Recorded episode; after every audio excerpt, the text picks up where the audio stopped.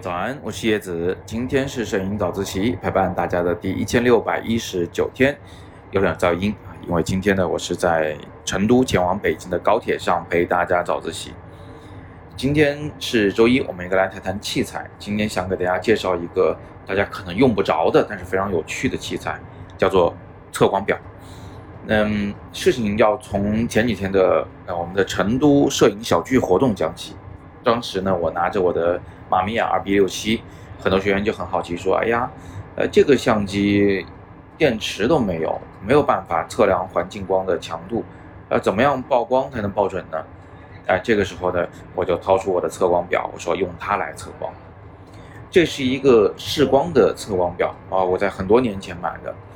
现在呢有更先进的型号，但是不管怎么样呢，这种测光表啊，主要的功能就是三大种。那第一个功能呢叫做反射式测光，第二种功能呢是叫做入射式测光，啊，第三种功能呢叫做闪光测光。首先，我们来看看反射式测光，它很有趣，它就是真正意义上的点测光。这个测光表啊，有一个目镜和一个镜头。从目镜这一侧，用一只眼睛往里看过去时呢，你会发现这只镜头是一个超长焦的镜头，呃，视角非常狭窄。在画面中央会有一个小小的黑圆圈，那个黑圆圈里头的，就是。呃，这一只测光表即将测量的那个事物的反光的那个区域，那我们管这个叫点测光，这个是真正的点测光。哎，那跟我们相机的点测光是不同的，因为这个点测光它是测量的从目镜和呃这个镜头往外啊一度角范围内，大家可以在空中自己比划一下，想象一下啊，一度角的那么狭窄的一个小小的范围内的。那个事物啊，它的亮度，它的反光的强度，啊，这个就是我们对点测光的定义，一度角的这个测量。那么，呃，我如果不想用这种测光方式啊，我也可以用入射式测光。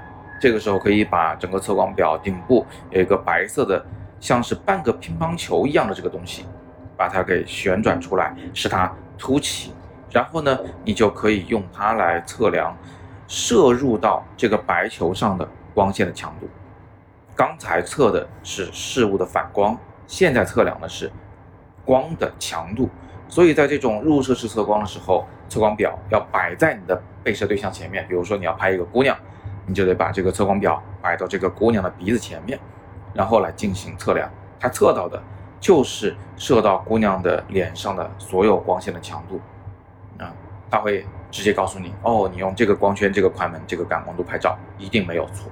这个是入射式测光，刚才是反射式测光。好，那什么叫闪光测光呢？闪光测光还是用这个入射式测光的方式，达到闪光模式以后，点下测光按钮，这个时候这测光表得不出任何读数，它在等待闪光的发生。环境光中一直没有闪光的话。那它就一直在等待。那环境中出现强烈的闪光时，它会记录那个最亮的闪光的值，然后告诉你说，依据刚才我测到的闪光，你应该用这样的光圈和这样的快门来进行拍摄。你看，这样一个仪器就让我们有了呃三种测量光线的方法：反射式测光、入射式测光和。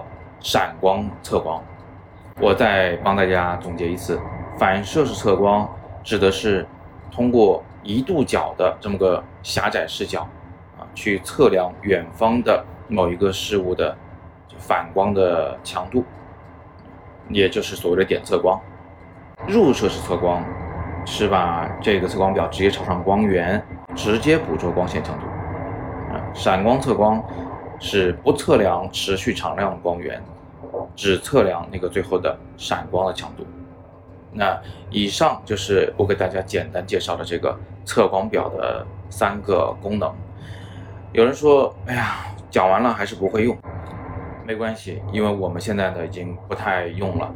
呃，第一种是相机有的，就是反射式测光，相机都能做。而且呢有各种各样的模式可调，挺方便的，也挺准的。而且数码相机即便曝光失误，啊，你可以呃再来一张嘛，对吧？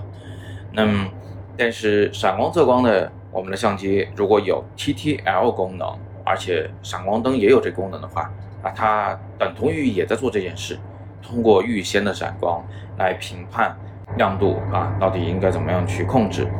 但是呢，就是它实际上也有本质区别，就是相机在测量闪光强度时是用反射光来测的，而不是像测光表这样是用入射光来测的，好吧？今天我们就简单的学这么一些有趣的小知识啊，希望大家大体上有个印象，以后说不定用得着。那么今天是摄影早自习陪伴大家的第一千六百一十九天。我是叶子，每天早上六点半，微信公众号“摄影早自习”，不见不散。